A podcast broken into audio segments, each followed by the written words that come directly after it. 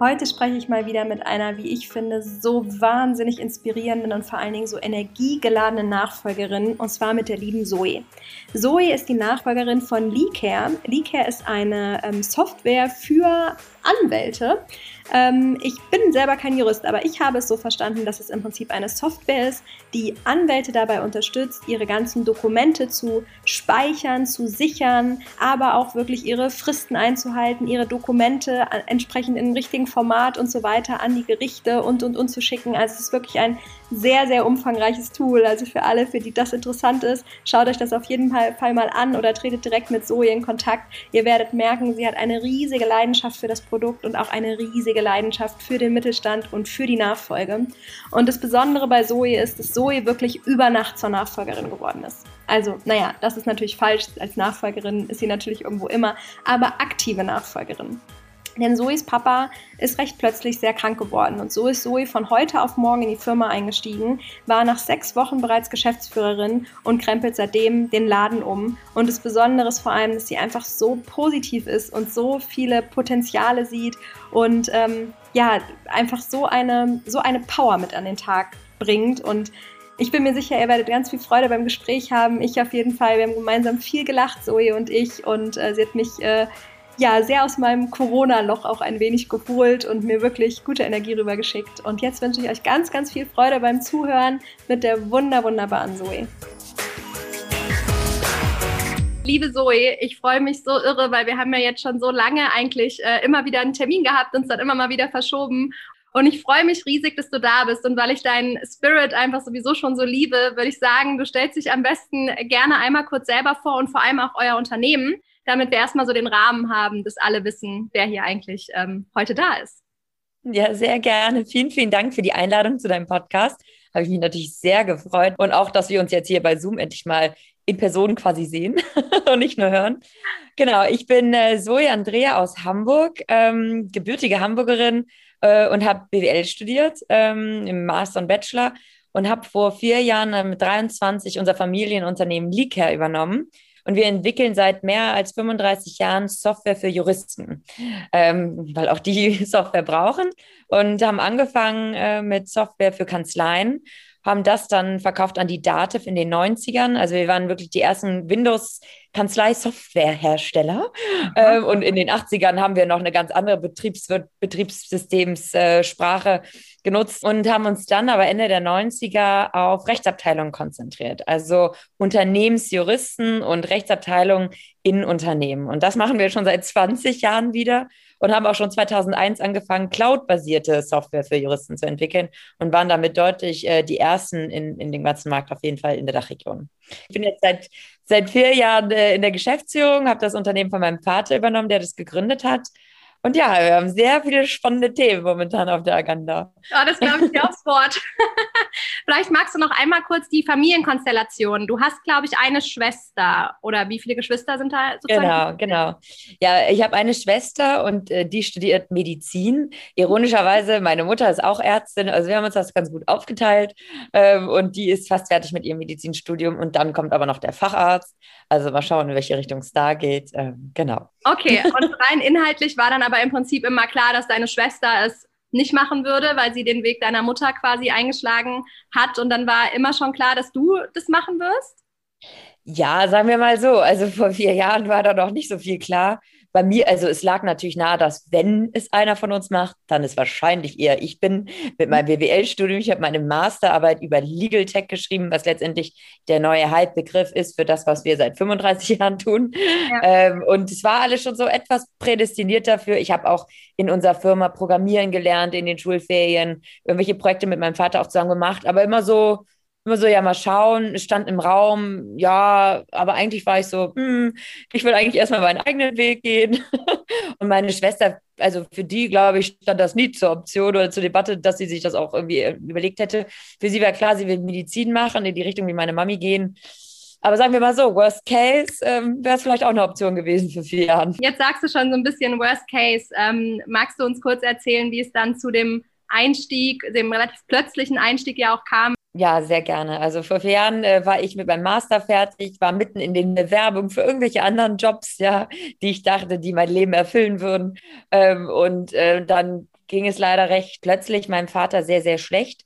Und er ist äh, innerhalb von einer Woche eigentlich komplett ausgefallen in der Firma, also auch krankheitsbedingt ähm, weshalb ich dann meine ganzen Bewerbungen erstmal unterbrochen habe und gesagt habe, ja, hier, ich muss jetzt erstmal einspringen, ähm, was für mich auch selbstverständlich war bei unserem Familienunternehmen, dass man die Stellung hält. Es war in dem Moment nicht absehbar, wie lange es meinem Vater schlecht geht.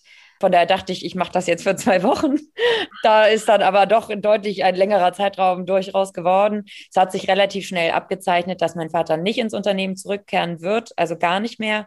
Das heißt, nach sechs Wochen war ich dann auch schon offiziell Geschäftsführerin äh, und habe dann den Laden übernommen. Also ja, meinem Vater wow. ging es sehr, sehr schlecht und er hat sich aber recht gut den Umständen entsprechend erholt, aber also wird weiterhin nicht ins Unternehmen zurückkehren können, ähm, ist aber sehr, sehr froh und sehr stolz natürlich, dass ich das jetzt weiterführe.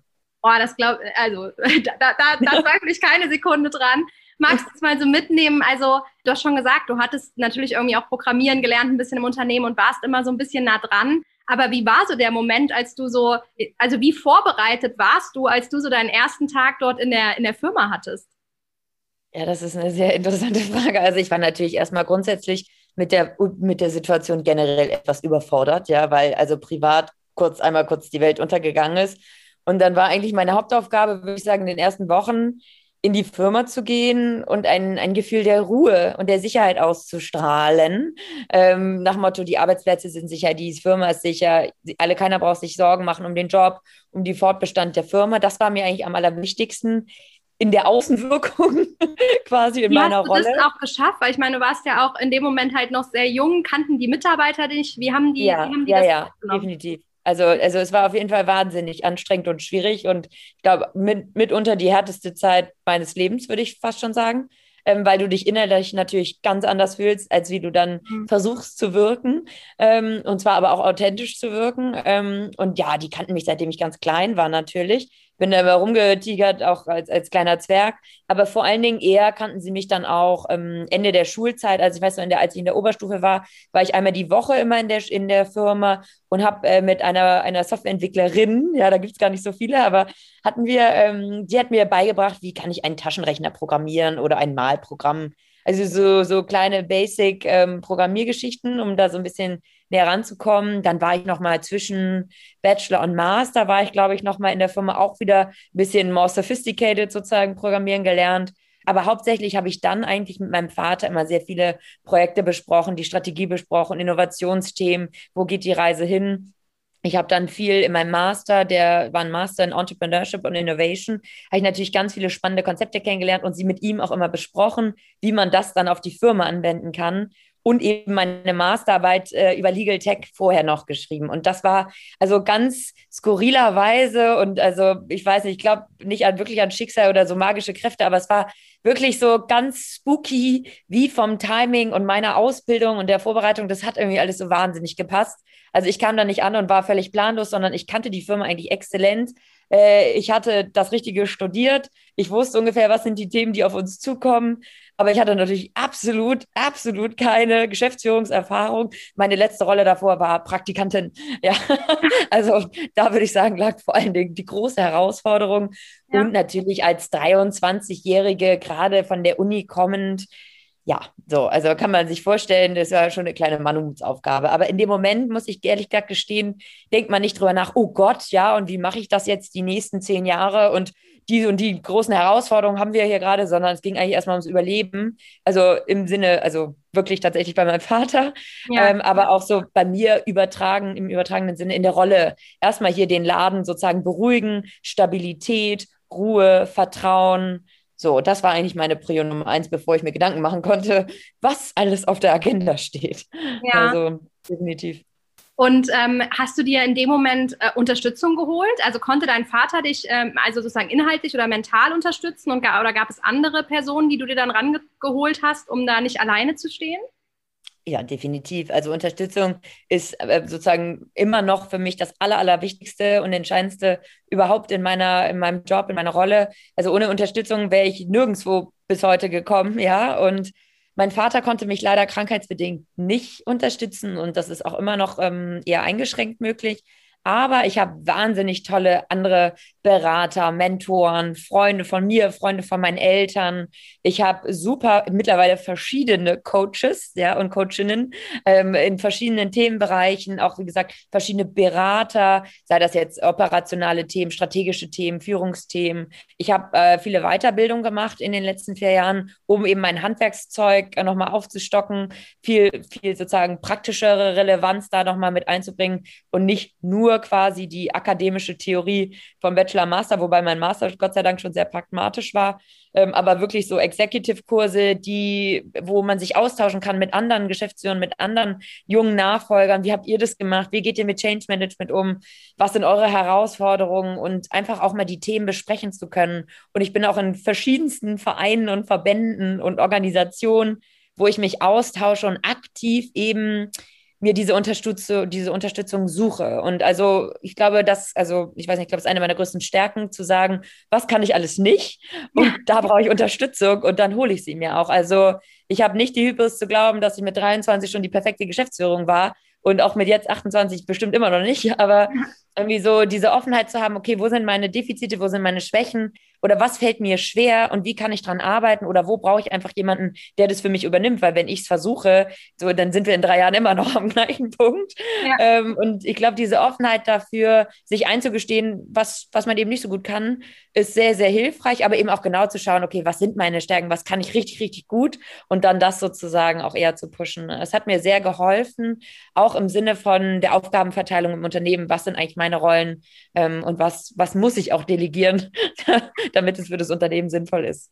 Du hast ja eben dann gesagt, du hast eigentlich angefangen und hast so gedacht, das ist jetzt irgendwie sowas für zwei Wochen und dann warst du plötzlich nach sechs Wochen Geschäftsführerin. Wann kam so der Punkt, wo du für dich gemerkt hast oder wusstest dann, okay, jetzt, das wird jetzt wirklich was Langfristiges und jetzt mache ich mir tatsächlich mal Gedanken, wie ich die Firma sozusagen auch haben und führen und in die Zukunft bringen will?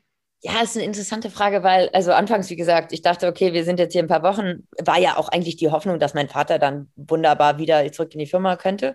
Wobei er ehrlich gesagt schon vorher so, ja, vermuten ließe, er würde eigentlich gerne, dass ich da jetzt mal mit reingehe. Und ich so, hm, nee, ich habe nur meine eigenen Themen im Moment. Aber nein, als ich dann da war und es sich abgezeichnet hat, dass ich länger bleibe erstmal, habe ich mir erstmal wirklich, kann ich auch ehrlich sein, gesagt, okay, ich mache das jetzt erstmal für ein Jahr mhm. um mir selber auch den Druck rauszunehmen, nach dem Motto, ich muss das jetzt bis zum Ende meines Lebens machen, weil natürlich äh, ist es ein Familienunternehmen und man hat eine gewisse Verantwortung und auch im Sinne der Tradition, selbstverständlich weiß man dann so, hm, eigentlich sozusagen ist es so ausgelegt. Aber ich habe mir erstmal den Druck rausgenommen, habe gesagt, ich mache das jetzt ein Jahr, ich schaue, wie es mir gefällt, weil ich natürlich auch viele andere Pläne und sozusagen Ziele oder Wege aufgegeben habe, die ich mir eigentlich vorher für mich ausgemalt habe und wo ich eigentlich dachte, wo ich hinwollen würde. Aber muss, ich muss gestehen, so innerhalb des ersten Jahres, also noch nicht mal nach Ablauf des ersten Jahres, sondern ja, weiß ich nicht, nach einem halben Jahr irgendwann ist man dann so ein bisschen erstmal angekommen, ja. Bei uns kamen dann auch erstmal wilde Themen, die direkt meine Aufmerksamkeit brauchten.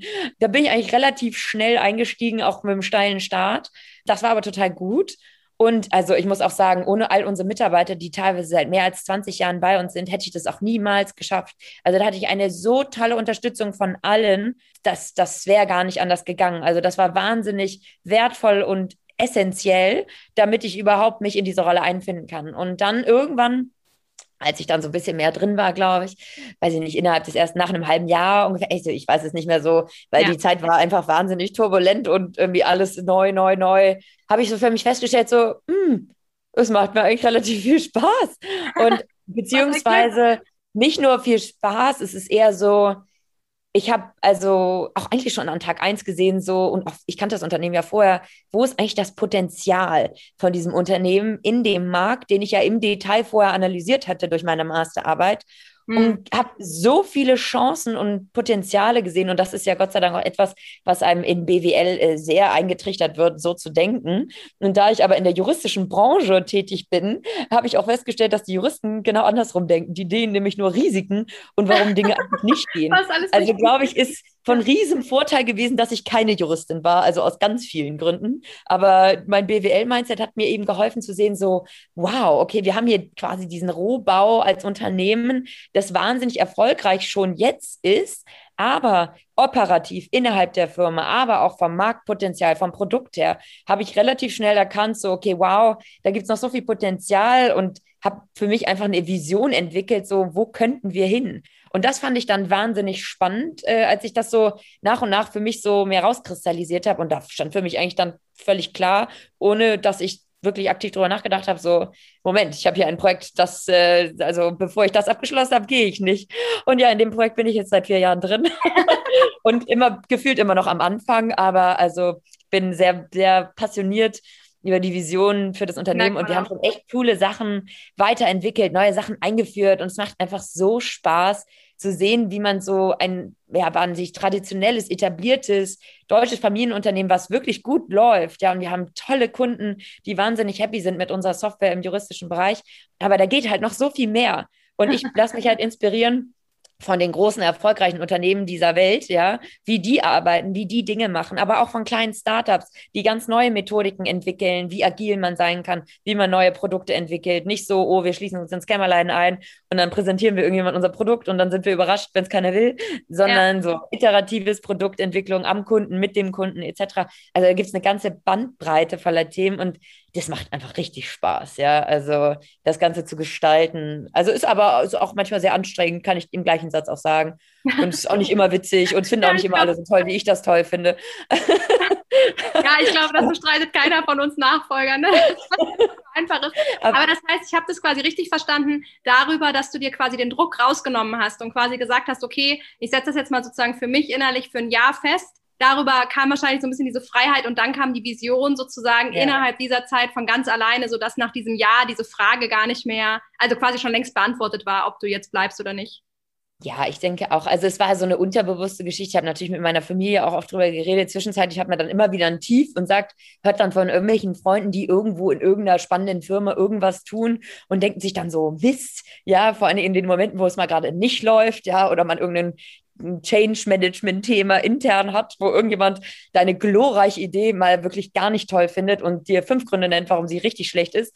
Das muss man ja dann auch aushalten und sie wiederum vom Besseren ähm, sozusagen versuchen zu überzeugen oder gemeinsam schauen, okay, welche beiden also von beiden Perspektiven, wie kann man sozusagen einen Zwischenweg finden. Aber da bin ich dann immer relativ schnell wieder sozusagen, äh, habe ich mich wieder gefangen von diesen kurzen Zweifelmomenten, wenn überhaupt, ja. Es war eher so, hm, ja, so ist das Gras oben, also auf der anderen Seite grüner, aber also da habe ich mich sehr schnell von äh, entfernt von solchen Gedanken, weil ich mir einfach denke, es gibt keinen Ort, keine Firma, wo ich so viel lerne und so viel Freiheit auch habe zu gestalten, ähm, aber gleichzeitig natürlich auch so viel, also so viel Verantwortung trage für den ganzen Laden. Das darf man nämlich auch nicht vergessen. Ja, es ist nämlich nicht nur, ach herrlich, ich habe hier meine Ideen, ich mal ein bisschen auf einem Whiteboard und dann geht's los. Also das ist natürlich viel Risiko unternehmerisch, aber das macht mir eben auch Spaß.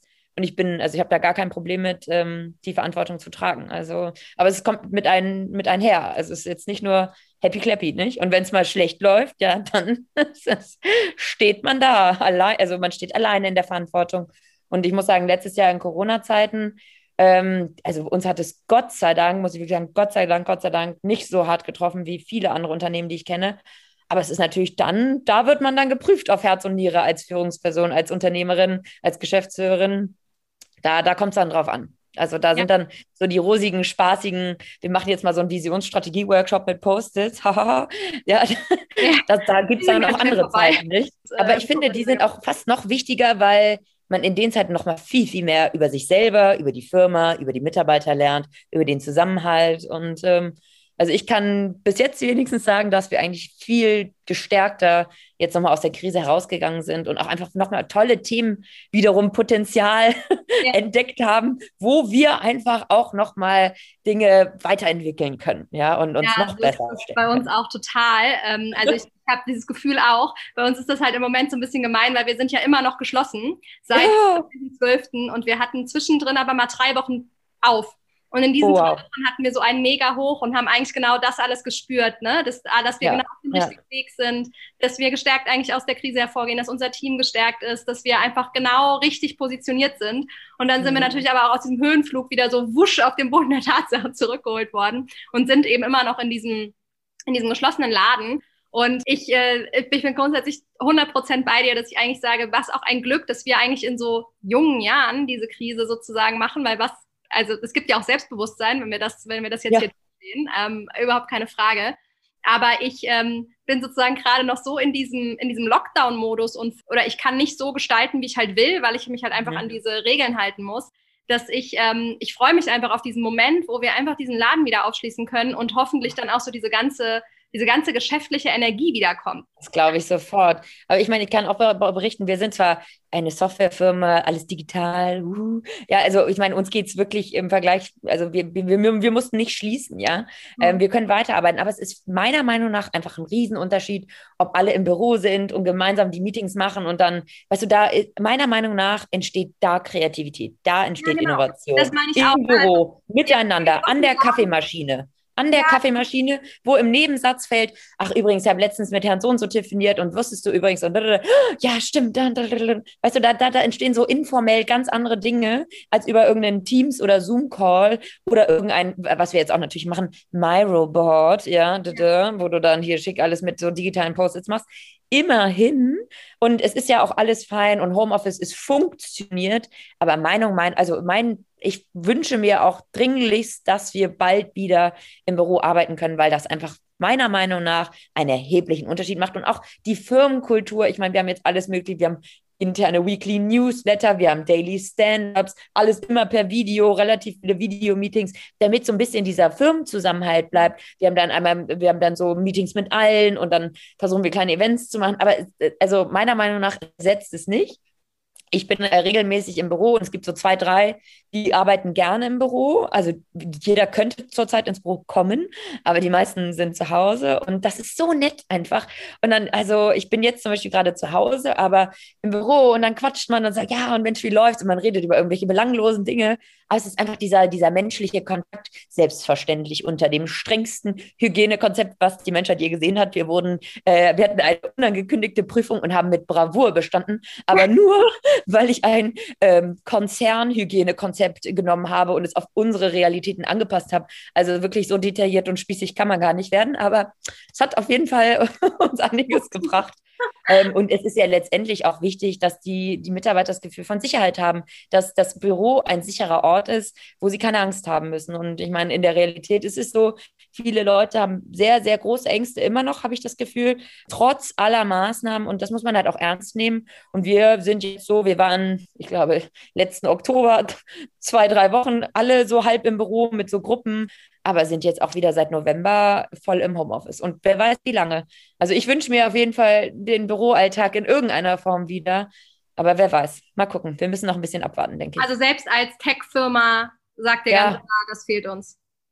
Ja, ich meine, das ist jetzt meine Perspektive. Wenn du jetzt meine Mitarbeiter fragen würdest, gibt es bestimmt nochmal andere Perspektiven, die sagen, Homeoffice toll, ja, aber ich kenne eben auch viele, die sagen, also bei uns, die sagen, nee, also irgendwie jetzt reicht's. Aber wenn, ich glaube, die Grundfaktoren und die Voraussetzungen, was sozusagen öffentliche Verkehrsmittel und Arbeitsweg angeht, wenn die stimmig sind und da die Angst nicht mehr besteht und im Büro sozusagen, da ist sozusagen schon alles vorbereitet, aber wenn dieser Arbeitsweg auch sicherer erscheint und auch ist, ich glaube, da, da freuen sich dann doch viel mehr wiederzukommen. Das, da bin ich mir sicher. Ja, bei uns ist es auch spannend. Also zum, wir haben nicht so viele ITler, ja, einen, um genau zu sein. Das ist der, der am wenigsten Homeoffice macht. ja, ja. Ich will ins Büro. Ich sitze ich ja nur in meiner ja. Kammer so ungefähr. Ja. Und der Chefentwickler ist jeden Tag im Büro. Der ja. findet es völlig öde zu Hause. ja, ist bei uns ganz genauso. Wenn du jetzt zurückblickst, wie viele Jahre bist du jetzt dabei nochmal? Waren es Etwas mehr als vier. Mehr als vier, vier Jahre. Ja. Was war so in den vier Jahren die größten Herausforderungen oder die, vielleicht nicht Herausforderungen, sondern die größten Punkte, wo vielleicht so, so, so Changing Points für die, fürs Unternehmen und für dich? Oh ja, da glaube ich, gab es einige. Ähm, wirklich transformelle Punkte oder Change-Punkte habe ich eigentlich versucht, in jeglichen Bereichen des Unternehmens anzugehen. Erstmal zu identifizieren, ja, so ist erstmal ganz vorsichtig. Und zu schauen, okay, wo stehen wir und was ist eigentlich heute marktüblich, was ist State of the Art und wie weit sind wir davon entfernt? Und was wären mögliche Wege, um dahin zu kommen? So, und dann habe ich angefangen, eins nach dem anderen mit den Teams anzugehen und zu schauen, okay, mit denen gemeinsam nochmal diese Statusanalyse zu machen, was läuft gut, was läuft nicht gut, aber was sozusagen, was stört auch, was sind Zeitfresser, was, was nervt die Teams selber und wo sind gewisse Grundvoraussetzungen von der Firma nicht gegeben, damit sie eigentlich möglichst gut das tun, was sie am besten können. Und ähm, Jetzt sind wir so schrittweise dabei in allen Bereichen, weil das einander auch bedingt, ja, weil, also zum Beispiel bei uns ist relativ simpel, ja, von der Unternehmensstruktur. Wir haben halt Marketing, Sales, Onboarding, ähm, Customer Success. Also wenn da irgendwie mit äh, ein Anwender die Software nicht versteht, kann er bei uns anrufen. Und dann gibt es natürlich die gesamte Entwicklungsabteilung. Und dann gibt es eine Schnittstelle zwischen sozusagen den, den Kundenberatern und, und der, der Softwareentwicklung, wo Kundenwünsche kommuniziert werden, neue Features etc. Wir könnten jetzt natürlich sagen, ah, Marketing, das müssen wir jetzt aber wirklich ganz toll und großartig hier und dies und jenes. Ja, dann wäre der Vertrieb aber überfordert, weil dann so viele neue Leads kommen, ja, die keiner abarbeiten kann. Wenn wir dann auch sagen, Sales jetzt auch ganz viel, dann ist wieder Onboarding. Also man muss halt schauen, dass man alles gleichzeitig langsam ähm, verbessert oder auch digitalisiert und eben anhebt und optimiert, weil sonst äh, zerschießt du es auch gleich wieder, weil irgendein anderes, anderer Teil der, der Kette gar nicht hinterherkommt. Und deshalb bin ich jetzt eigentlich allround-mäßig in allen Bereichen, auch in unserer Buchhaltung etc. Also wir haben wirklich so wöchentliche Meetings in allen Teams, wo wir so Transformation-Workshops machen, Strategie-Workshops so und auch uns dann auch verschiedene Tools angucken. Dann sagen die Teams selber, welche Tools sind für sie relevant und was sozusagen passt bei dem Tool gar nicht etc. Und tasten uns dann so langsam vor und aber natürlich auch in Abstimmung mit den anderen, weil also mhm. ist natürlich dann, wenn du sozusagen von einer data-driven Company ausgehst und ähm, natürlich die Daten am liebsten an einem Ort hast und nicht in irgendwelchen Silos, musst du das natürlich auch koordinieren. Aber das würde ich sagen, overall ist das eigentlich der größte Change, den ich jetzt also in meinem Kopf seit vier Jahren vorantreibe. Dann habe ich vor äh, zwei oder drei Jahren äh, zwei Kurse gemacht, explizit zu solchen Themen, wie man das macht. Dann hat es aber noch mal ein bisschen länger gedauert, bis sozusagen die, die Projektarbeit wirklich in Gang gekommen ist. Ja, dann kam plötzlich auch Corona. Mensch, den hatte ich nicht eingeplant, diesen Case. Und ähm, ja, jetzt sind wir eigentlich mit voller Fahrt in diesen ganzen verschiedenen Projekten und transformieren, wenn du so willst, unsere Firma, die zwar eine Softwarefirma ist und somit eigentlich auch digital ist, hm, aber wir transformieren sie eigentlich von einem üblichen Familienunternehmen mit Familienunternehmensstrukturen ähm, zu einem agileren, digitalisierten, datengetriebeneren Unternehmen, aber gleichzeitig versucht, den Familienunternehmen Charakter zu erhalten.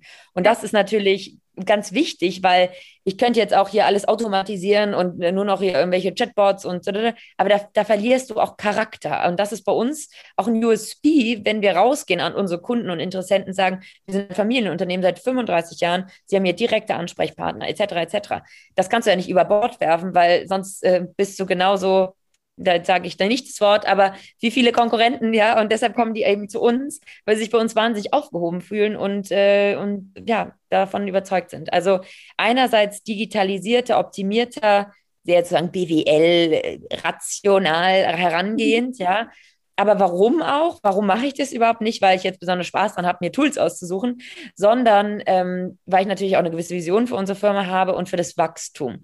Und in meiner Vision ist es so, dass wir erstmal die Grundvoraussetzungen schaffen wollen oder müssen, ja, aus meiner Sicht jedenfalls, ähm, um überhaupt skalierbar nochmal ganz anders wachsen zu können. Ähm, weil, wie gesagt, wenn ich jetzt im Marketing das alles hochschieße, dann ähm, sind andere Bereiche erstmal überfordert. Also deshalb auch gleichmäßig, dann geht es vielleicht langsamer voran, aber es ist auf jeden Fall nachhaltiger. Und da, finde ich, sind wir wieder beim Punkt Familienunternehmen. Und ich habe in Startups gearbeitet, ich habe im Venture Capital Unternehmen gearbeitet, ich habe bei Rocket gearbeitet. Ich weiß ganz genau, wie man theoretisch ein Unternehmen innerhalb von kürzester Zeit aufblasen kann und in 30 Länder expandieren kann und irgendwelche wahnsinnig schlechten, super super digitalen Prozess aussetzen kann. Das ist mir alles bewusst, wie es geht. Ähm, halte ich nur nicht für wirklich sinnvoll. Vor allen Dingen, wenn man dann drei Wochen später wieder 20 der Länder schließt. Also, hm, ja, ich gehe da eher traditioneller, aber gleichzeitig mit innovativen digitalen Ansätzen heran. Ähm, und das macht wahnsinnig Spaß, auch wenn es ja so viele, viel, viel Aufwand, ähm, ja, sozusagen benötigt und eben viel Überzeugungsarbeit, weil es sind große Veränderungsprozesse. Wie gesagt, die Leute sind teilweise bei 20 Jahren bei uns und wissen, haben irre Erfahrungen. Das ist auch essentiell. Ohne diese Erfahrung könnten wir auch gar nichts irgendwie verändern, weil dann würden wir irgendwas verändern, ohne uns dessen bewusst zu sein, was die Konsequenzen davon eventuell sind. Also ja. das Zusammenspiel aus Innovation und Tradition und Erfahrung ist meiner Meinung nach ganz, ganz wichtig. Ähm, genau, aber es ist, läuft auch nicht immer sozusagen geradeaus, gibt da mal auch einen Kurs nach rechts und nochmal nach links und nochmal einen Schritt zurück und dann wieder zwei nach vorne. Also es ist jetzt kein linearer Prozess. Aber Hauptsache, es geht voran. Ja, absolut. Wenn du ähm, jetzt auch nochmal so auf persönlicher Ebene sozusagen, wenn du jetzt die Zoe von vor viereinhalb Jahren vergleichst mit der Zoe heute, was hat sich auch für dich vor allem verändert? Also in deiner Sichtweise, in deiner ja, Vision fürs Unternehmen, in deinem Führungsstil? Ja, ich glaube, einiges in jedem Fall. ich habe äh, die letzten Jahre also bestimmt zahlreiche Fehler gemacht, aber aus jedem Fehler habe ich meiner Meinung nach viel lernen können und versuche, diese Dinge anzuwenden, mache immer noch zahlreiche Fehler und versuche immer weiter daraus zu lernen. Aber von meiner, von meiner Führungspersönlichkeit oder auch allein privat, wie ich das meine Rolle sehe, meine Vision, ich würde sagen, sie hat sich ehrlich gesagt geschärft und ähm, die Vision, die ich schon vor vier Jahren hatte und auch vor drei Jahren habe ich einen Kurs gemacht in Disruptive äh, Strategies, ja, und musste so ein Final Paper schreiben, ja. Und dieses Final Paper von vor drei Jahren, das ist eigentlich immer noch mein Wegweiser. Und wir, wir sind halt gerade quasi auf der Journey und tasten uns langsam Schritt für Schritt voran. Aber der Weg ist immer noch sehr, sehr ähnlich zu dem, den ich vor drei, vier Jahren hatte. Ähm, in der Ausprägung, welches Tool du jetzt nutzt oder was auch immer, das variiert natürlich. Und auch der Weg, wie du den Weg beschreitest, ob du jetzt den, also welche Projekte du zuerst machst, etc., das hat sich natürlich etwas verändert. Aber die Gesamtvision, die ist eigentlich noch die gleiche und sie wurde eher noch konkretisierter. Also hat sich eher schon fast in so Strategien, also definitiv in Strategien umgewandelt. Ähm, und vor allen Dingen muss ich sagen, beobachte ich in, in unserem Marktumfeld, nicht unbedingt in unserem spezifischen Markt, sondern im generellen Softwaremarkt oder in angrenzenden Märkten, genau diese Entwicklung, die ich vor drei, vier Jahren in diesen Kursen basierend auf technologischem Wandel, Innovationsmodellen etc. antizipiert habe, beobachte ich jetzt in anderen Märkten, dass das da langsam passiert. Und es gibt eben ganz klassische Disruptionstheorien, wie Disruption zum Beispiel funktioniert. Und das sehen wir jetzt auch in unserem Markt. Und vor drei Jahren habe ich das schon erzählt. Da wollte mir das aber keiner glauben, weil wieso läuft doch super und wieso, wir wachsen doch, ist doch toll. Habe ich gesagt, ja, ist ja schön. Aber genau das ist die, die Gefahr, dass man denkt, es läuft alles super. Und rechts und links kommen wir kleine Startup-Speedboote, die ihr noch als lächerlich empfindet, weil die nur ein Feature haben. Ja, aber die Frage ist, wie viele Features will unser Kunde eigentlich? Ja, so. Und wir haben 400.000 Millionen Feature. Ähm, wie viele von denen braucht unser Kunde eigentlich? Ja, also so unser ganzes Produkt nochmal zu hinterfragen und zu schauen, was ist eigentlich der essentielle Fokus oder die Essenz, auf die wir uns fokussieren sollten und in der wir auch besonders gut sind und sich darauf dann zu fokussieren. Und ich glaube, wo ich mich verändert habe jetzt in meiner privaten Einstellung und Persönlichkeit, ist, dass ich vor vier Jahren ge gedacht hätte oder gesagt hätte, ja, also schaut mal, die machen alle das und das und wir müssen das jetzt auch alles machen und so und so und so und immer geguckt haben, was machen alle anderen und was können wir alles nicht. Und mittlerweile bin ich so, okay, was können wir richtig gut wo sind die anderen Emerging Fields, ja, und wo müssen wir hin, aber wo müssen wir auf jeden Fall nicht hin? Also auch zu sagen, nein, das ist nicht in unserem Fokus, sondern wir bleiben genau hier. Ich meine, du kannst dir nicht vorstellen, permanent werde ich gefragt, ja, wollt ihr nicht auch Software für Insolvenzverwalter machen oder Software für Gerichte oder, also das klingt alles ähnlich, ist aber ein komplett anderer Markt, weil die Kundengruppe total anders ist, ja, und da verzettelst du dich halt enorm. Und vor vier Jahren hätte ich gedacht, ja, gar kein Problem, expandieren wir hier und da. Und mittlerweile bin ich so, nee, nee, nee, nee, ich liebe unsere Nische und da bleiben wir auch und werden richtig stark drin und skalieren eher über internationale Expansion. Ähm, und irgendwann kann man immer noch sagen, okay, jetzt gehe ich in den anderen und den und den Markt. Aber ich kenne den Markt mittlerweile so gut und die Bedürfnisse der Kunden sind so unterschiedlich, dass es sich für uns momentan ähm, auf jeden Fall nicht lohnen würde, unsere schicke Nische zu verlassen. Aber das heißt, es ist dann auch so ein anderes Selbstbewusstsein sozusagen dabei, sich jetzt nicht mehr verunruhigen zu lassen von ja. dem, was rechts und links passiert, sondern sehr genau, genau zu wissen, wo stehen genau. wir, was können wir gut und was machen wir deswegen auch. Genau. Und innerhalb unserer Nische, innerhalb unseres Fokus, wie können wir uns da verbessern? Operationell, also von unseren internen Strukturen und Prozessen, aber auch vom Produkt her, wie können wir unser existierendes Produkt so aufbauen, dass es halt in den nächsten zehn noch ja nicht nur relevant bleibt, sondern eigentlich der Market Leader ist und wieder der Pionierführer im Markt bleibt. Ja, also das, das sind halt so spannende Themen. Und ich habe halt auch gelernt und das, das musste ich wirklich hart lernen, weil ich bin wahnsinnig begeisterungsfähig für alle möglichen Themen. Ja, also wenn du mir jetzt irgendwas über AI oder weiß ich nicht, autonomes Driving erzählen würdest, wäre ich Feuer und Flamme sofort aber sich eben nicht zu verzetteln, ja. Und also das, das fällt fiel mir anfangs sehr schwer, fällt mir immer noch schwer, aber das habe ich gelernt, besser unter zur Kontrolle zu bekommen. Und das ist ganz, ganz wichtig, meiner Meinung nach, für unser Unternehmen, eben diesen Fokus zu behalten und auch sagen, nein. Also ich werde jetzt auch gefragt, ja, möchtest du nicht hier einen Artikel schreiben, möchtest du nicht hier ein Buch schreiben und möchtest du nicht. Und mittlerweile bin ich so, danke, super nett, das Angebot, finde ich großartig, fühle mich sehr geehrt, aber nein, danke. Ja. Wirklich einfach diesen Fokus. Ja, und also was ich auch da für, für Zeit verloren habe mit unnötigen Dingen, die zwar super spannend waren und auch viel mitgenommen, aber fürs Business selber, hm, weiß ich nicht. Ja, also das ist auf jeden Fall ein Learning, Nein sagen. Es erleichtert enorm. Ja, das glaube ich, das glaube ich. Also das lerne ich im Übrigen auch gerade sehr, sehr Ich finde es auch immer spannend. Das eine ist ja dieses Nein sagen aus der Sorge raus, vielleicht was zu verpassen, was Großartiges. Mm das fällt mir gar nicht, ähm, das fällt mir mittlerweile schon leichter. Aber aus irgendeinem Grund habe ich auch immer so, oh Gott, oh Gott, dann stoße ich ja irgendwie vor den Kopf, was natürlich aber noch so viel absurder ist, weil dann stoße ich ja mir selber vor den Kopf, wenn ich, äh, wenn ich dann irgendeine so bescheuerte Entscheidung treffe. Ja, ich glaube, es ist letztendlich ist es ja auch mit unserer Rolle in Verbindung zu setzen. Ja, ich meine, es ist unsere Rolle unter anderem, ja, dafür zu schauen, okay, wo entwickeln sich unsere Märkte? Wie entwickelt sich unser Unternehmen in diesem Markt?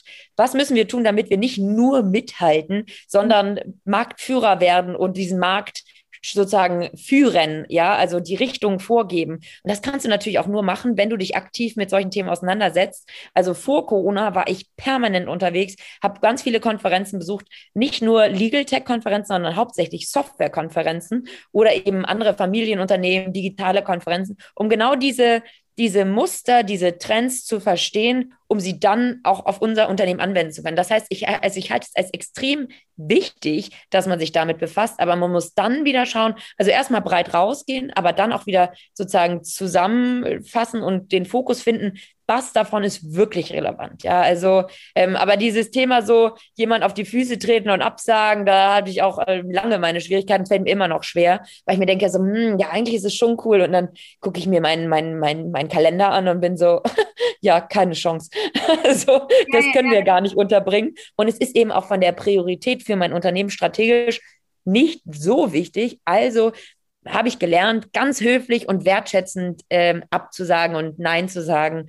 Aber man, es kribbelt dann immer noch so ein bisschen in einem. Und dann, wenn diese Leute dann wieder erzählen, ja, und das so und so prägt, was man dann abgesagt hat, das ist ja so spannend jetzt. Und man ist so, okay, da muss man einfach nur ganz ruhig bleiben, sagen, toll, ich freue mich weiter davon zu hören, ich wünsche euch viel Erfolg. Ja, halt wirklich so dieser schmale Grad zwischen genug Innovation auch zu bekommen, ja. um einfach ja zu wissen, was ist los und auch seinen Input einfach zu haben, um daraus kreativ zu sein. Zumindest geht es mir mhm. so. Und aber eben, eben auch nicht zu viel, weil sonst bin ich nur noch darin, Informationen zu bekommen und schaffe es nicht, irgendwie irgendwas davon umzusetzen. Ne? Und ich glaube, genau. das, äh, das ist ja auch so die große Stärke von uns Familienunternehmen, dass wir einfach relativ schnell Entscheidungen treffen können, weil wir halt meistens schlanke Strukturen haben und dann auch in die Umsetzung preschen können. Und ja. wenn wir uns natürlich nur in diesem äh, ja, Informationen reinholen befinden, dann kommen wir, kriegen wir die PS halt nicht auf die Straße. Ne?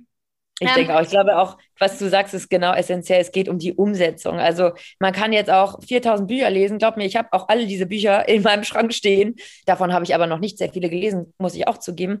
Ähm, du kannst dich unendlich belesen, auf unendliche Konferenzen und sonst was gehen. Aber am Ende des Tages musst du es halt auch umsetzen. Also musst du es halt machen, weil sonst bringt dir das alles auch gar nichts. Ja, und äh, auch nur drüber reden bringt auch nichts, sondern it actually has to start, ja. Und ich habe letztens auch jemanden gesprochen oder auch einen Artikel darüber geschrieben, so Digitalisierung, digitale Transformation von Familienunternehmen oder generell Unternehmen.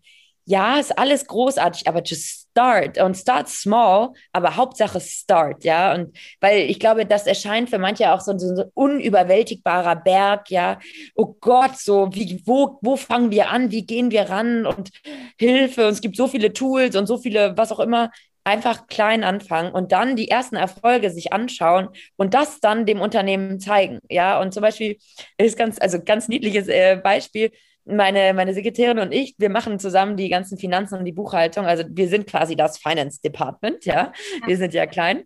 Und das war bis, bis dato, also mit unserem externen Steuerberater, Und ähm, ja, bis dato habe ich schicke Excel-Tabellen bekommen oder PDFs, ja, ein bisschen verspätet. Also es war alles super cool, äh, total digital und ach, alles bestens im Blick. Jetzt machen wir, auch unsere Rechnungserstellung war auch etwas mühsam. Jetzt haben wir zwei neue Tools. Ja, innerhalb ähm, mit diesem einen Tool können wir unsere Rechnungen innerhalb von drei Stunden erstellen und zwar für alle Kunden. Das hat vorher fast zwei Wochen gedauert.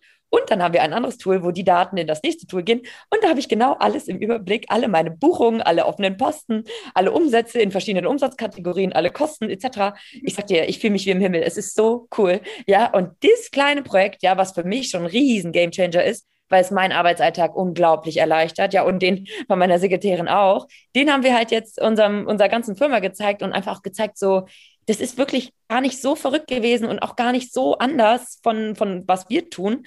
Aber es hat einen enormen Mehrwert auf so vielen Ebenen. Und einfach diese kleinen Success Stories, so wie so, wie so Leuchtturmprojekte, mit denen anzufangen, ja, ähm, und zu zeigen, wow, das kann so einen Unterschied machen. Und das Leben von mir und meiner Sekretärin so enorm erleichtern, ja. Also das, das macht einfach richtig Spaß, ja. Und da, da, da gewinnt man nochmal richtig Energie und sagen, okay, genau so machen wir jetzt weiter in den anderen Bereichen. Ich jetzt einmal den Lieblingssatz von meinem Papa äh, sagen, weil mein Papa sagt ungefähr äh, jeden Tag mehrfach, Anfangen hilft. Äh, ja, ja.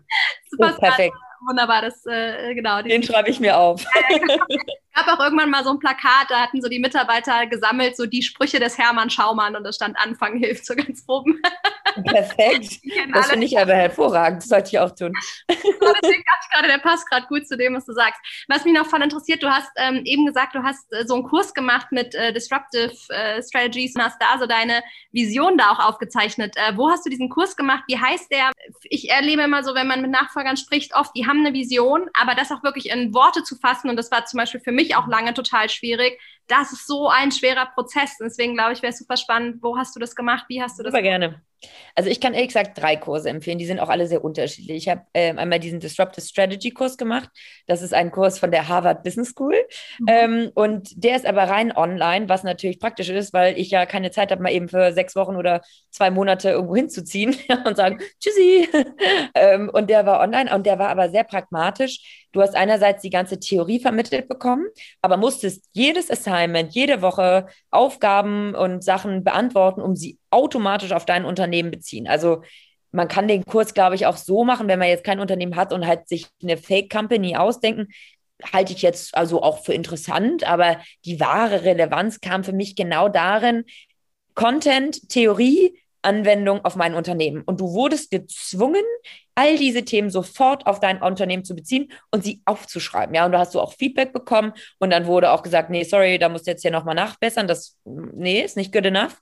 Und genau das Gleiche habe ich gemacht, aber ein bisschen umfangreicher in einem Kurs äh, in Stanford. Also ich habe mich da sehr an den Amerikanern orientiert. Die sind halt auch sehr federführend, was so Innovationsforschung betreibt, äh, begeht, nee, betrifft. und habe da einen Kurs gemacht in Corporate Innovation. Der ging aber ein Jahr lang und äh, der war relativ knackig, weil da gab es zwei Kurse parallel immer. Die gehen jeweils drei Monate.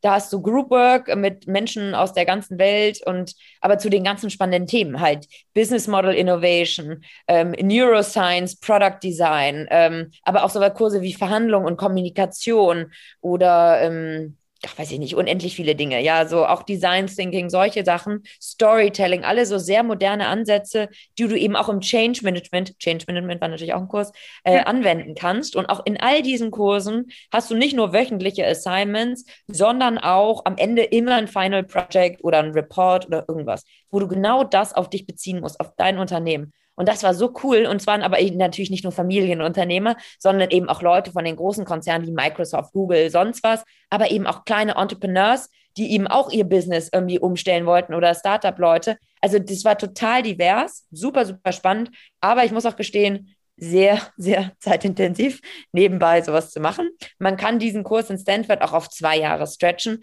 Das würde ich rückblickend jedem empfehlen, weil während dieser Zeit habe ich wenig anderes gemacht, außer zu arbeiten und diesen Kurs zu besuchen ähm, online.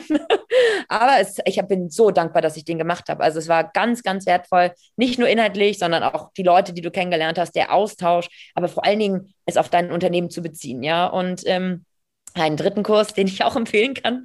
Den ja. musste ich auch online machen, weil der eigentlich in, in Person stattfindet, aber den habe ich letztes Jahr während Corona gemacht. Ähm, der geht äh, über B2B, also Unternehmen zu Unternehmens. Ähm, Management-Theorien und ganz starker Fokus auch auf Sales. Wie verkauft man eigentlich Produkte, Lösungen, Dienstleistungen von Unternehmen an Unternehmen? Weil da gibt es in der, in der Betriebswirtschaft ehrlich gesagt keinen großen Fokus momentan, sondern es wird alles immer auf den Endkonsumenten. Wie verkauft ihr ein Handy? Wie verkauft ihr ein Parfum oder den Pulli? Und dieses und jenes. Da gibt es endlose Case Studies drüber, aber dieses B2B-Management, ähm, auch vom Marketing her, wie kann man LinkedIn viel effektiver nutzen als Lead-Gen etc., bis hin zu äh, Hiring, Recruiting etc., das war ganz, ganz spannend. Ging zwei Wochen sehr intensiv, jeden Vormittag äh, von der ESADE. Und an der ESADE habe ich meinen Master gemacht damals und äh, kann ich auch wahnsinnig empfehlen. Das sind alles drei Executive Programs.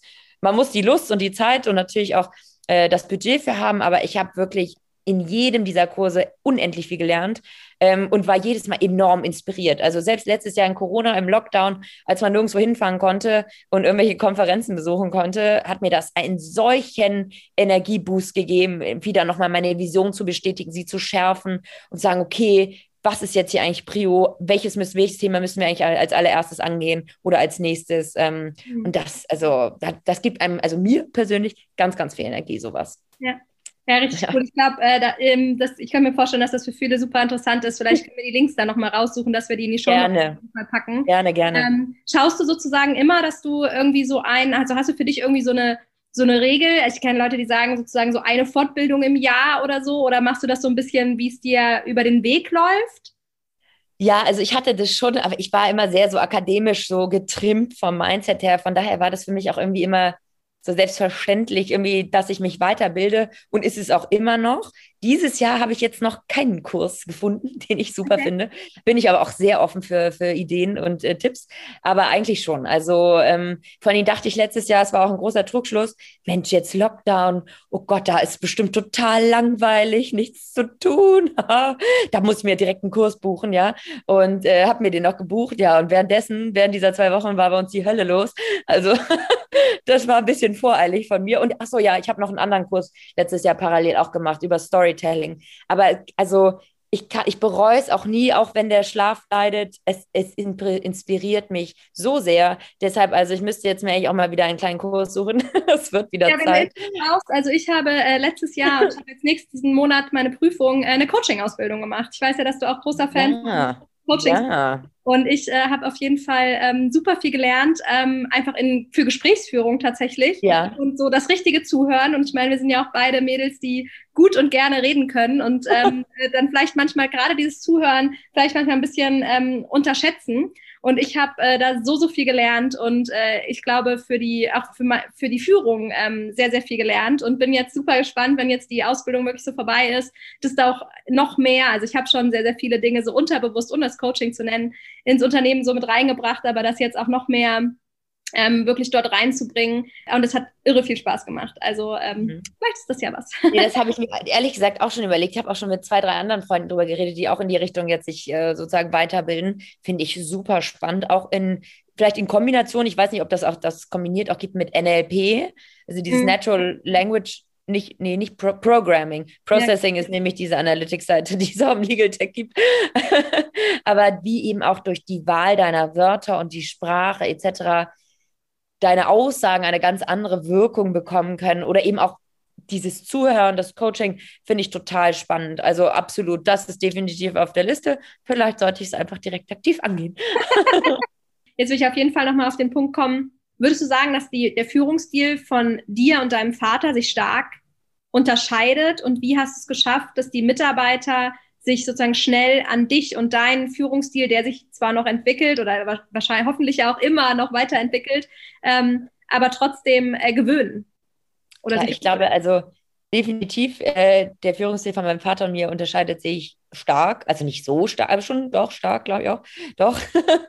also ich weiß nicht, mein Vater war ein sehr innovativer und kreativer Mensch. Er hat immer ganz langfristige Visionen gesehen und hat aber dafür gelebt, für das Produkt. Ähm, und hat, wie gesagt, vor 20 Jahren schon Cloud-Software angefangen zu entwickeln und in den 80ern Software für Juristen. Das waren jetzt nicht so viele andere Leute, die sich damit befasst haben damals. Ähm, ich würde sagen, ich habe auch viele innovative Ideen. Ich schöpfe sie von Kursen und etc. etc. Ähm, aber ich würde sagen, meine Stärke oder mein Führungsfokus liegt momentan auf der Transformation des Unternehmens, also sehr Management, Struktur, Strategie äh, getrieben. Ähm, ich denke auch anders als mein Vater. Also wir haben viele Ähnlichkeiten, aber eben sind auch teilweise sehr unterschiedlich, auch in der Art von Kommunikation. Beides hat seine Vor- und Nachteile, glaube ich, wie wir eben in unserer unterschiedlichen Ausprägung sind. Und ich glaube, ehrlich gesagt, im Endeffekt hätten wir uns sehr, sehr gut ergänzt, wenn wir zusammengearbeitet hätten. Ähm, aber das ist natürlich nicht eingetreten. Und am Anfang, glaube ich, kam mein Führungsstil in dem Sinne noch nicht so durch. Der hat sich jetzt, glaube ich, erst in den letzten Jahren herauskristallisiert und ist, ist auch immer noch im Findungsprozess, wenn du so willst, oder im, im mhm. Entwicklungsprozess. Ja, also der, der schärft sich langsam. Ich, ich sehe auch so, okay, wo sind potenzielle Schwächen, äh, wo meine private Persönlichkeit hier quasi mitspielt und wo ich einfach auch noch nicht so viel Erfahrung habe, die mein Vater natürlich nach irgendwie 20, nee, 35 Jahren oder was ich nicht, 30 Jahren dann hatte. Super spannend. Ja, Mensch, es ist auch schon wieder, ähm, glaube ich, fast eine Stunde, fast eine Stunde rum hier so. Super, super spannend. Ich, äh, ich finde es, also deine Augen leuchten ja so krass und man merkt es ja auch so, dass da so eine Energie hin, hinter ist. Und ich muss vor allem auch nochmal sagen, dass ich das einfach sehr ähm, stark finde, wie du mit dieser ganzen Situation umgehst, weil ich sag mal, natürlich hat das bei dir ja auch wirklich mit einem Schicksalsschlag ähm, gestartet und dass du da einfach so positiv und so optimistisch durchgehst, dass ähm, ja, Chapeau, ähm, großartig auf jeden Fall. Behalt dir das bitte, bitte bei und trotzdem denk aber natürlich auch an dich. Ich, aber ich äh, gehe davon aus, das tust du. Und ähm, vielen, vielen Dank fürs Teilen deiner Geschichte. Gibt es noch irgendwas, was ich nicht gefragt habe, wo du aber sagst, das möchte ich unbedingt allen Nachfolgern und Nachfolgerinnen hier irgendwie mitgeben oder auch vielleicht den Papas und Mamas? Mm, also erstmal vielen, vielen Dank für deine lieben Worte.